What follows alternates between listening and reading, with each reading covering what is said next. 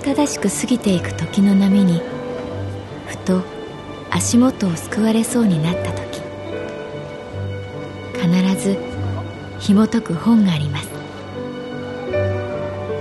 その本にはある女性の人生が描かれています。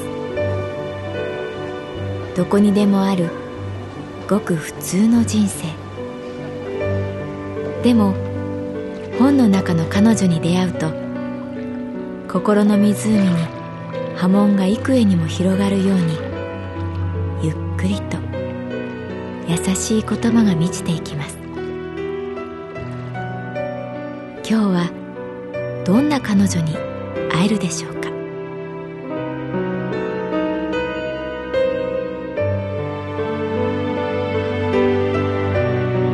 サウンドライブラリー。世界に一つだけの本。朗読は私木村多江がお送りいたします。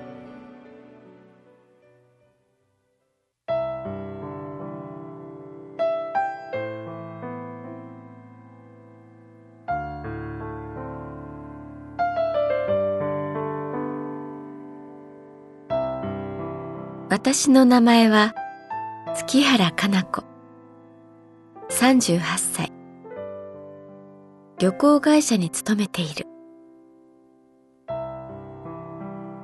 私の仕事はカウンターに座ってお客様の旅の相談に乗り宿や列車や飛行機のチケットを手配すること常連さんもいるけれど毎日毎日いろいろな人がどこかに行きたいと思い、ここを訪れる。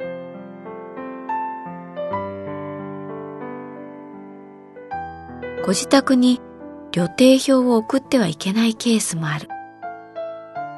出張なのか、プライベートなのか、よくわからない旅もある。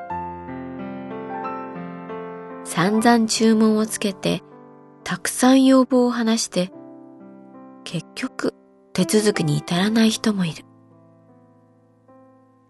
一人のお客様にかける時間も様々だ。あっという間に、うん、それでいいよ。と決める人もいるし、あー、帰って女房と相談してから決めるからさ、いくつかがっつり見繕ってよ、プラン。という人もいる。分け隔てなくお客様に接するのが最低条件だけれど、カウンターのスタッフも生身の人間なので、好き嫌いはある。尾形さんは、どちらかというと、いや、かなりブラックリストに近い存在だった。えー、そんなことも知らないの？と大きな声で言う。それをさ、何とかするのがプロの仕事じゃないの？と威圧する。近所の小さな出版社の社長さんらしく、頻繁に顔を出した。足しげく通う割に、旅の手続きに至るケースは少ない。とにかく、接客時間が長かった。カウンターの新人はほとんど洗礼を受ける。化粧室で泣いている新人の子に、尾形さん？と聞くと、大抵、はい、と鼻声で言った。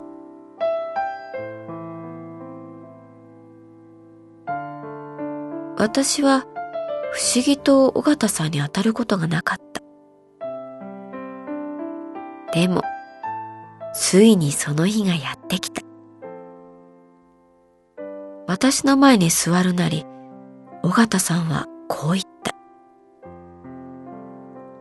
あのさ、紅葉が綺麗な場所。片道1時間。川と美味しい料理が条件。あ、あとさ、これ、俺の離婚旅行だから。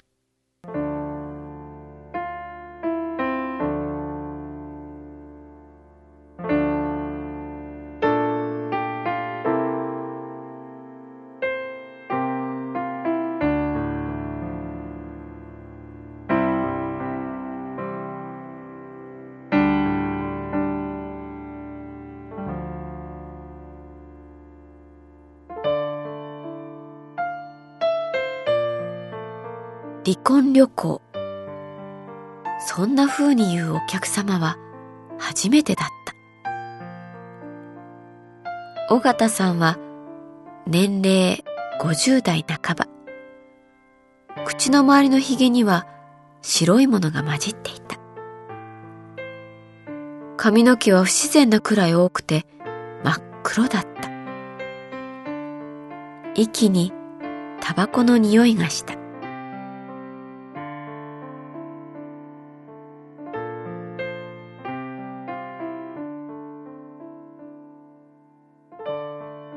お宅、初めてだね。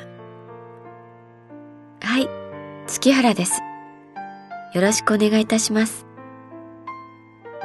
お宅、偉いの？はい？いや、一番年長さんに見えるからさ。確かに。この調子で話していたら、弱いツボ、泣きどころにぐさっと刺さり、へこんでしまうかもしれない。私はこういう、俺、攻撃するぜ。的な人には案外強い。私が弱いのは少なくとも全く悪気がないように振る舞えて背中で攻撃してくるタイプ。尾形さん、喧嘩買いますよ。心の中で拳を握った。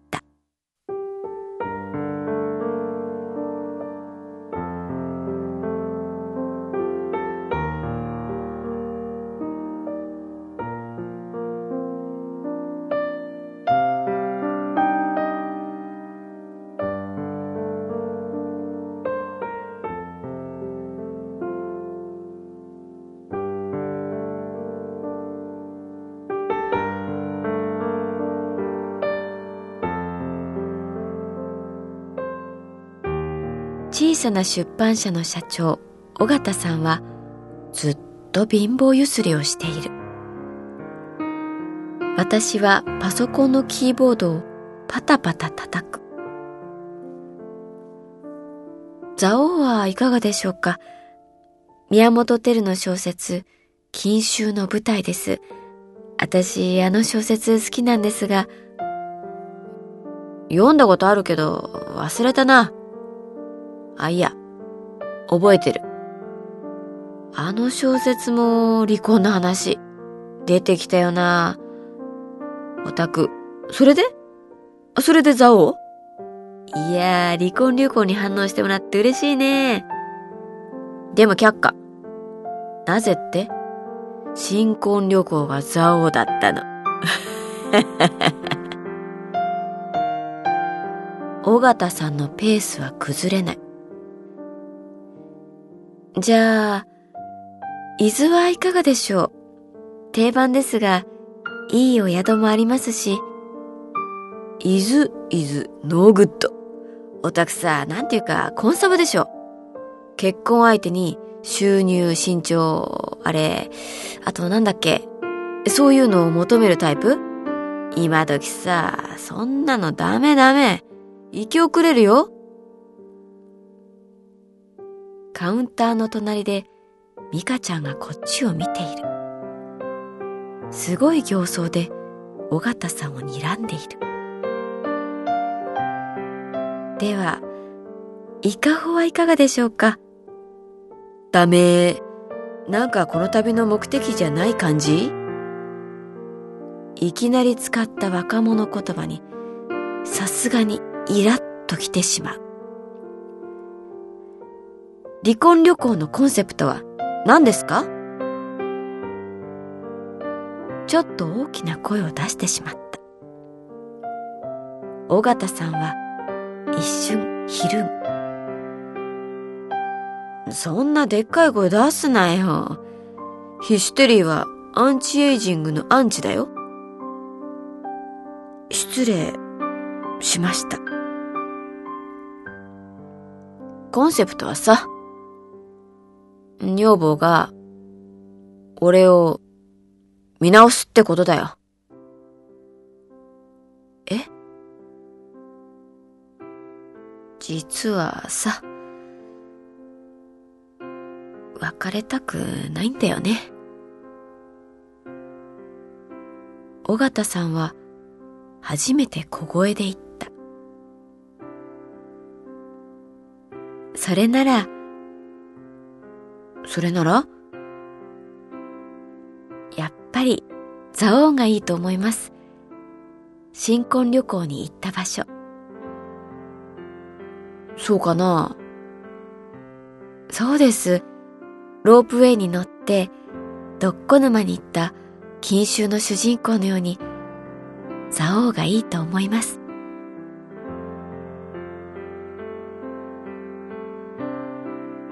尾形さんは貧乏ゆすりをやめた。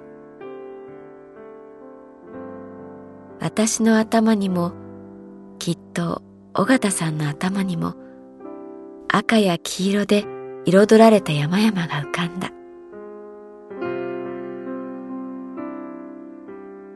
ツンと乾いた空気。霧。風。森の香り。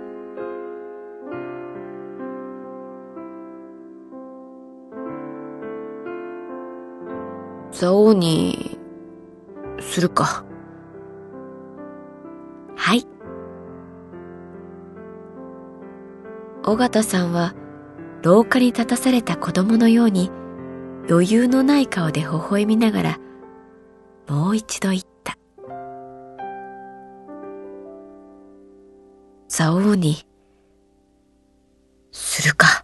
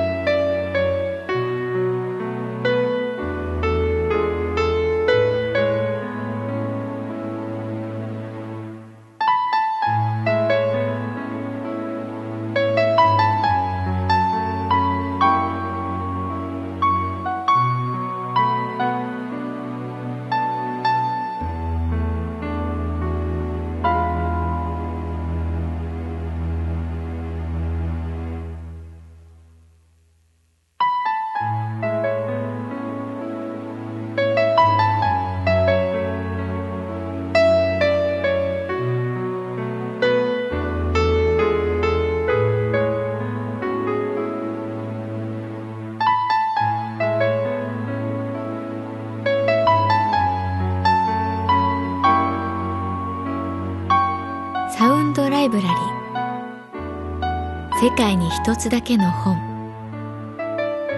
作構成北坂正人朗読は私木村多江でお送りいたしました。